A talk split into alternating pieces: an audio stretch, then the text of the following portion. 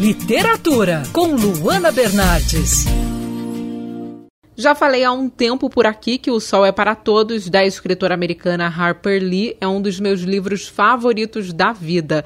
A história é narrada pela pequena Scout, uma menina que vive na cidade de Macomb, no Alabama, no sul dos Estados Unidos, na década de 30. A personagem, portanto, presencia as grandes desigualdades e o racismo enraizado na sociedade. Junto com o irmão Jem e o amigo Jill, ela tem uma infância marcada por diversão, mas também por aspectos políticos e sociais que rondam a casa da família Finch. Isso porque o pai de Scout, o advogado Atticus, está fazendo a defesa de um negro, para desagrado dos brancos que convivem com ele.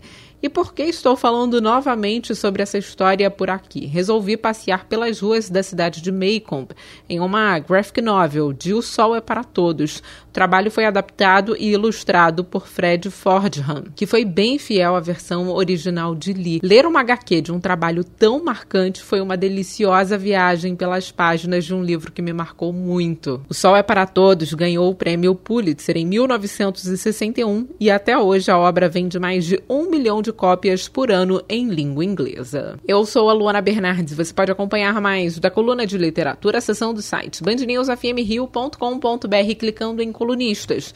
Você também pode acompanhar as minhas leituras pelo Instagram Bernardes Luana, Luana com dois N's. Quer ouvir essa coluna novamente?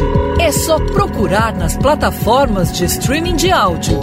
Conheça mais dos podcasts da Band News FM Rio.